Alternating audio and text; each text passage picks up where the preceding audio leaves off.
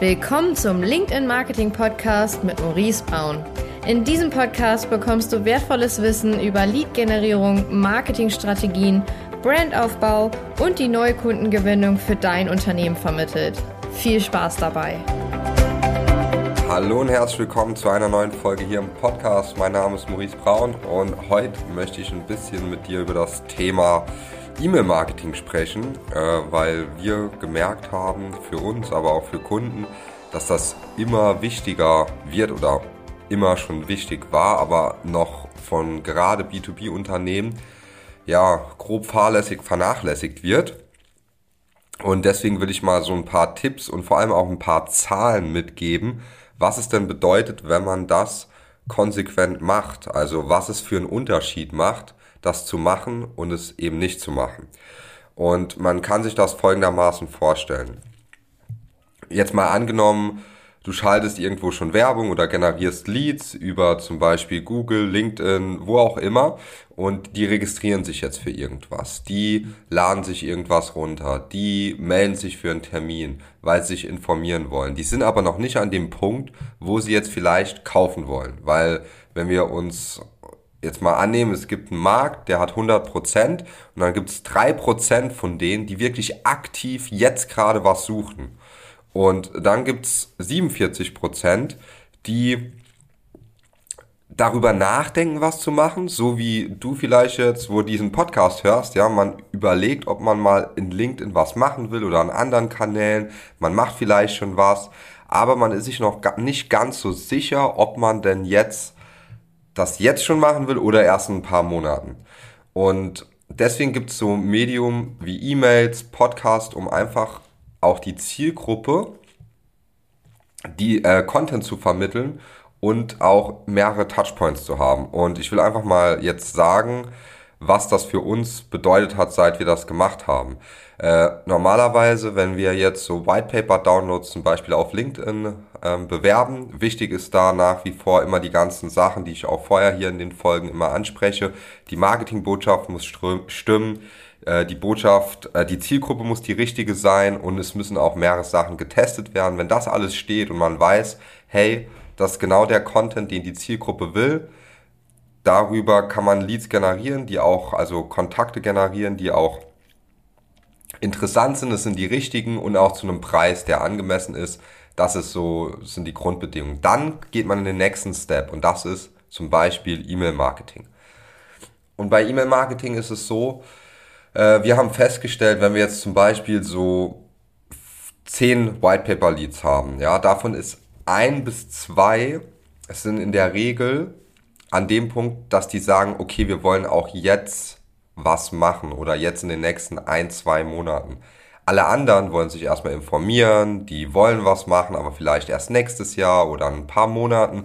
Und das ist im B2B ja ganz üblich, ja, dass man sich für ein Thema interessiert, aber das erst sechs, neun oder zwölf Monate oder sogar noch länger später umsetzt.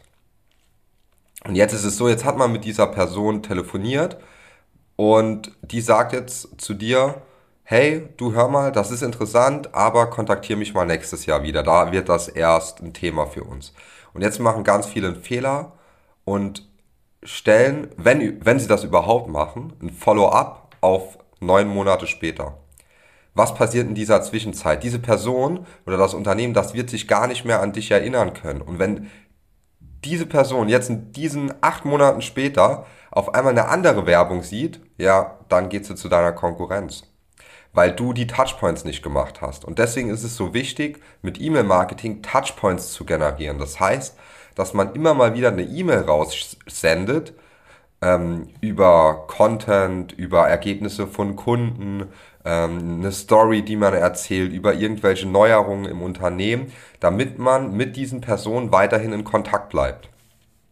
Und dadurch erhöht man dann auch die Terminquote. Und wenn du jetzt mal 100, 200, 300 Leads generiert hast oder irgendwann auch mal 1000, ja, dann ist es so, dass auf jede E-Mail du Termineintragungen bekommst. Direkt. Ja, also für ein direktes Gespräch, weil man in diesen E-Mails ganz spezifische Sachen anspricht und Content gibt ähm, und in manchen E-Mails auch ein Call to Action einbaut.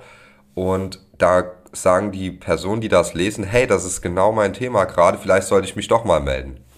Und so bleibt man halt in Kontakt mit den Leuten und generiert immer wieder Termine. Und wir haben so eine Öffnungsrate, die liegt so bei circa 50, 60 Prozent bei unseren E-Mails, die wir natürlich an Kontakte schicken, die irgendwie mal mit uns in Kontakt waren.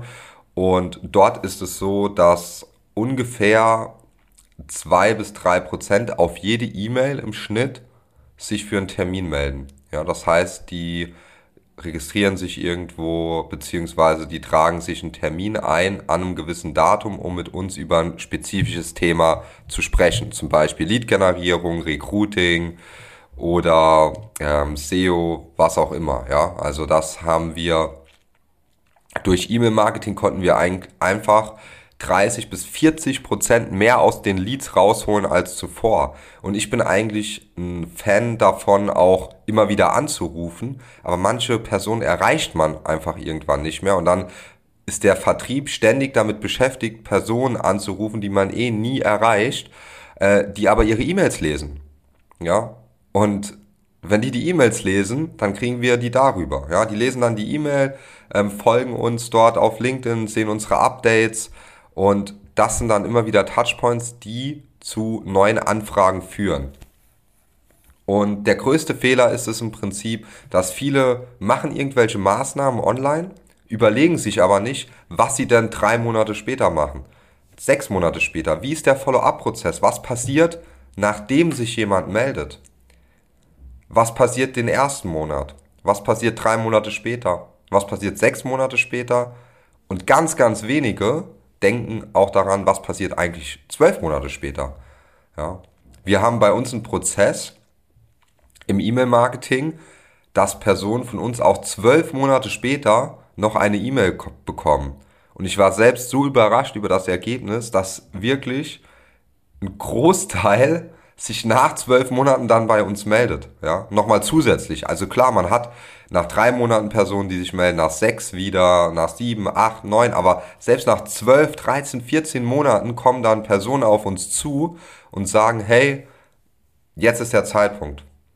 Wo viele einfach schon aufgeben, ja. Und das sollte man nicht machen weder, ich sage jetzt mal, weder im B2B noch im B2C.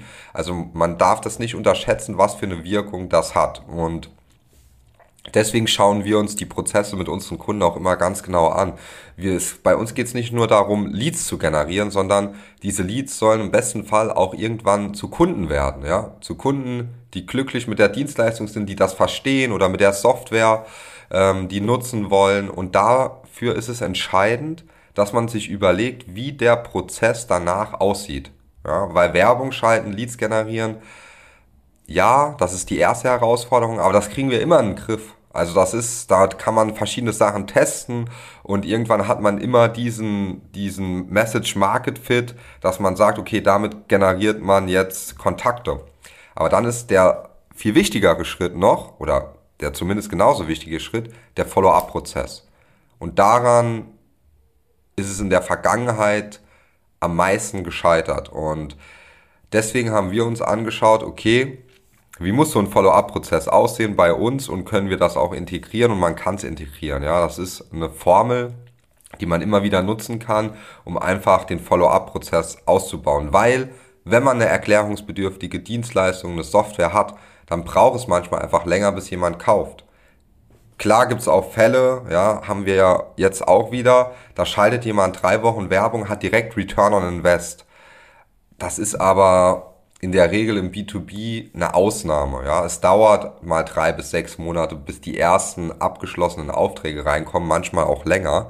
Aber es gibt auch Fälle, wo es natürlich schneller geht. Ja, es kommt auch immer so ein bisschen darauf an, wie groß ist das Paket, wer sind die Kunden, sind es Konzerne, ist es der Mittelstand, sind es Kleinunternehmer, sind es Selbstständige. Das sind alles so Faktoren, die da eine Rolle spielen. Und wichtig ist, dass man trotzdem bei allen Zielgruppen einen Follow-up-Prozess haben sollte, weil das einfach die Rate erhöht. Ja, wenn ich sage jetzt mal pauschal, wenn du irgendwelche Maßnahmen online machst und kein richtig strukturierten Follow-up-Prozess hast, lässt du 40, 50 Prozent an Umsatz liegen. Da bin ich mir sehr, sehr sicher, dass das so ist. Also es war selbst bei uns so, deswegen äh, kann ich das so auch aus unserer Perspektive sagen. Und auch als wir angefangen haben, das bei Kunden zu implementieren, ist es mir aufgefallen. Also es ist echt nicht zu unterschätzen, man soll da einen Prozess haben, egal ob das Anrufe sind nach alle vier bis sechs Wochen, E-Mails, eine Kombination, ähm, Videos, die man macht. Man sollte sich viel Gedanken auch über den Follow-up-Prozess machen. Ja, das war's so zu dem Thema. Ich werde auch mal nochmal eine Folge drüber machen, wie so ein Follow-up-Prozess aussieht. Sieht. Ihr könnt euch auch bei uns auf der Seite anmelden, Whitepaper runterladen, dann seid ihr selbst in dem Prozess drin, seht mal, wie wir das machen. Und ja, falls ihr sonst Fragen habt, falls du Fragen hast, gerne melden, bei mir auf LinkedIn schreiben, uns dort folgen. Dort posten wir auch immer wieder Content. Und wenn du sagst, hey, ich will jetzt was umsetzen, ich will jetzt mit LinkedIn anfangen oder online was aufbauen, ja, Leads generieren, die Leads auch umwandeln, Mitarbeiter gewinnen, dann melde dich gerne bei uns und wir schauen, ob wir dir dich da unterstützen können. In diesem Sinne, eine erfolgreiche Woche. Bis dahin, dein Maurice.